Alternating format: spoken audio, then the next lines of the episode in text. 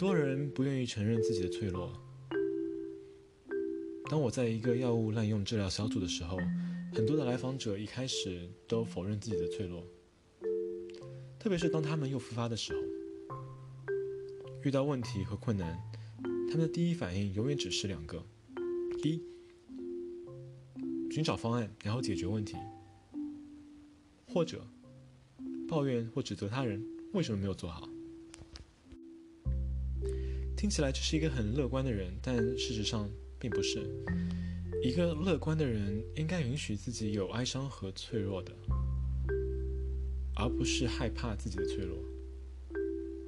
只是他们坚信一切都会过去，并相信有人会帮助他们。而一个要强的人却不是这样子，他不允许自己有哀伤和脆弱，他只有看到问题，然后解决问题。在他的世界里，脆弱是没有用的，装可怜是无能的表现，所以他不会允许自己有这样的一面。后来，我和他们继续探索的时候，都会发现一个共同点：他们的父母或是一个对他们而言非常重要的角色，在孩童时期都有一个不断强化这样的思想：你需要自己来解决问题。我总不能一直这样帮你吧？没有人是靠得住的，你只能靠自己。这些道理听起来似乎都没有什么问题，但当他们被极端化、印刻到我们的潜意识的时候，问题就出现了。我们会开始认为，我是不值得被帮助的，我的世界只有我自己，除了我自己，没有人会帮我。于是，我们不不得不学会只依赖自己，并假装坚强。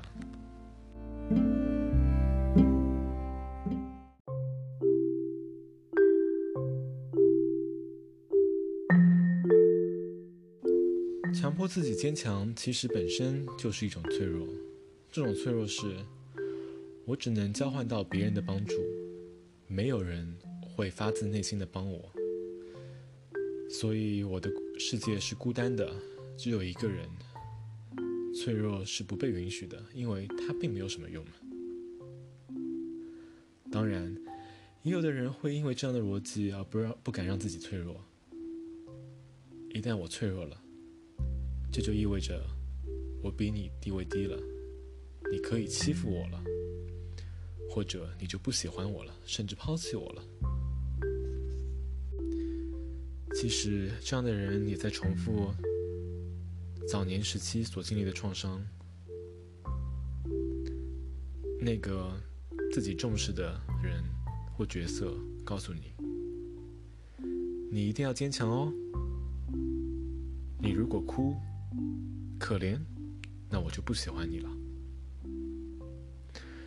所以你就学会了一种价值观：哭、可怜。脆弱是不对的，所以我不能那样。我一旦那样，就不被喜欢了。因此，我只能选择坚强和微笑。而现实中，我们却恰恰发现，一个没有脆弱的人，人们只会需要他，却很难走进他的内心。另外，也有一些人不允许自己有愤怒的情绪，在他们的世界里，愤怒会伤害别人，愤怒是没有修养的表现，愤怒是不对的，愤怒会引发冲突，而这是不可接受的。也有的人不允许自己表达自己的孤单，在他们他们的世界里，孤单是不能被接受的，所以他们会拼命寻找各种刺激，参加各种活动来填补这种孤单的感觉。有人甚至不允许自己优秀，他们会觉得自己不值得优秀，不愿意相信自己是真的优秀。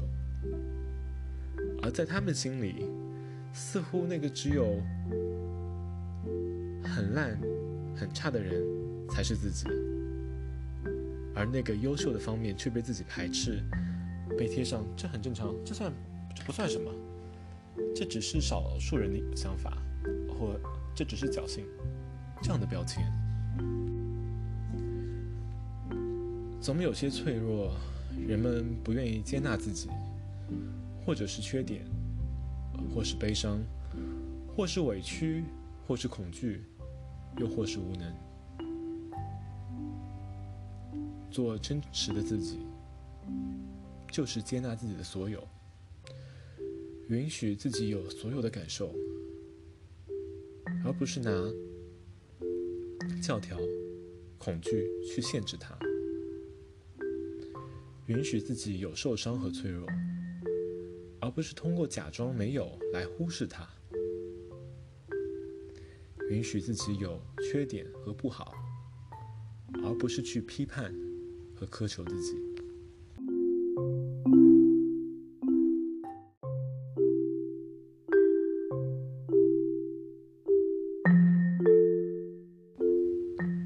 话题进而衍生到了向他人敞开自己的脆弱。嗯，如果你觉得“敞开”词这个词过于文明，那我们换一个，暴露。暴露可能本身就是一个非常危险的事情。但同时，它也可能是一件幸福的事，因为当你先知道并承认自己脆弱的时候，你才有可能选择敞开和暴露。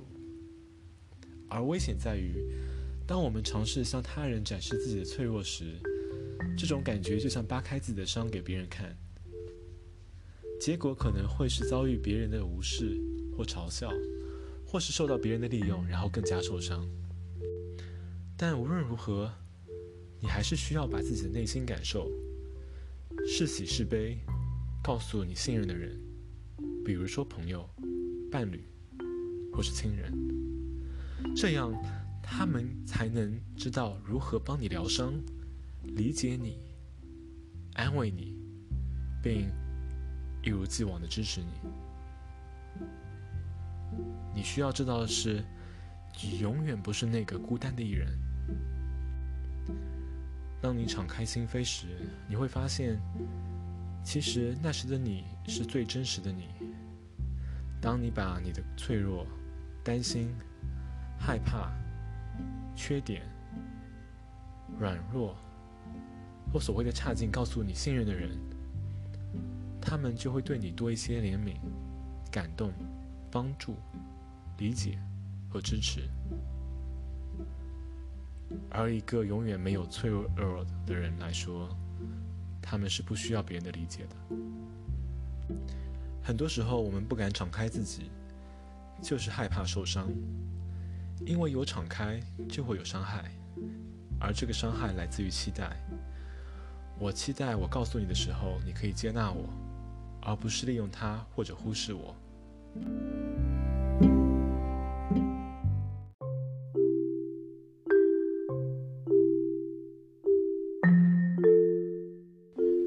这取决于你对人的信任程度有多高。一个健康的人敢于向自己的家人、亲人、好朋友暴露自己的脆弱，因为他们知道对方不会伤害自己，也不会因此嫌弃自己，而且他们相信对面这个人可以给他提供帮助和支持，这就是信任。这种感觉就像是此刻我把我交给你，但并不是所有的人都有这样的信任感。早期信任关系建立不良的人，就会对父母有所不信任。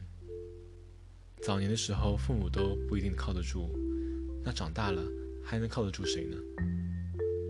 于是，他们的世界里对所有的人都保留三分。我想，那些“我若不勇敢，谁替我坚强？你若不坚强，懦弱给谁看”的人。便是缺乏基本的对亲密关系的信任吧。一个拥有亲密恋人的朋友的人，是可以允许对方来接受自己的脆弱，并补充自己的缺失的。前提是，你有建立对他人信任的能力。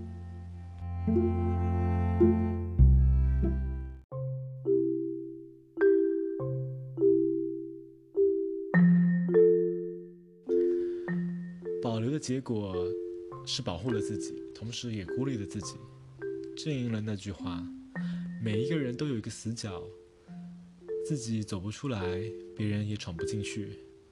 只是这个死角有多大，你就有多孤僻；有多小，你就能多被温暖。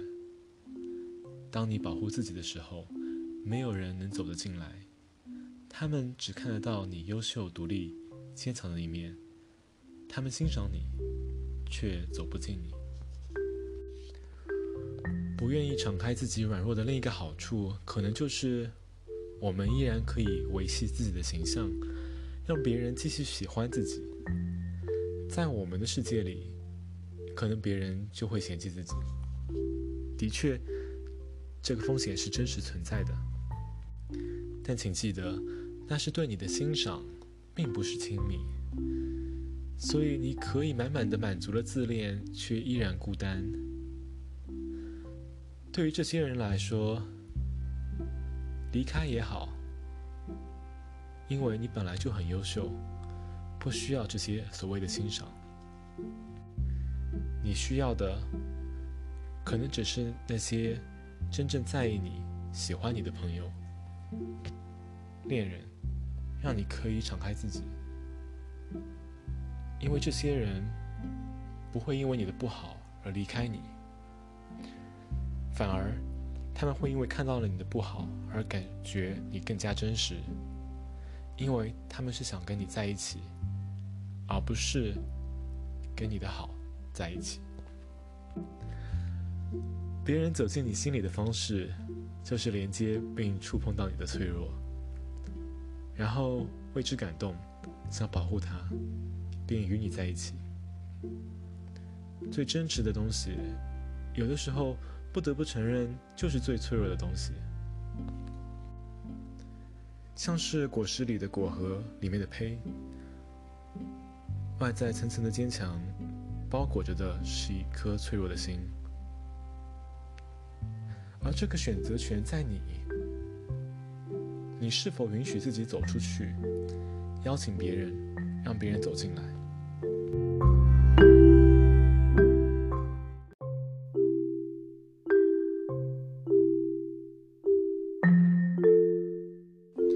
说到最后，就是你若懂我，该有多好。他懂你的感觉是很好，只是你是否允许他懂你？你是否愿意走出你的死角，让他看到你的脆弱，然后让他来懂你？当然，你也可能有更高的期待，期待他能识破你的这些伪装，然后打碎你的抵抗。那我就不是特别懂了。一方面你在拼命的抵抗，另外一方面你又期待他来打碎你的伪装。那为什么要这么折磨一个想靠近你的人呢？我会邀请你放下自己，允许自己表达真实的情绪。所有的脆弱和坚强，优秀和软弱，都是你的一部分。这些共同组成了一个真实的你。而这些都很好。愿意分享给自己信任的人，并信任越来越多身边的人，那这整个世界都是你的。你有软弱的地方，并不代表你差，也不代表你会受伤。当然，我也不希望你走向另外一个极端，不需要刻意或过度展示自己的脆弱。用习惯性的装可怜博得同情和爱，不需要暴露自己脆弱的时候，就一定要索取到关注。你并不需要把自己的脆弱展示给所有场合的人，比如说工作和陌生人等。有的时候，你还是需要保护下自己，表现自己的优秀的。那最后，我把我的脆弱交给你。因为我愿意邀请你走进我。今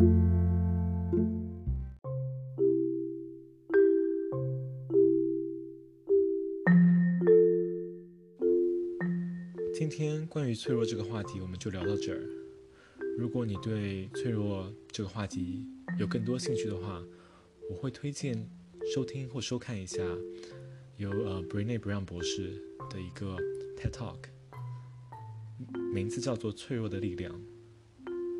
他本身是休斯顿大学的一个社工教授，然后有值非常值得多可以看的书和文献，希望对你有帮助。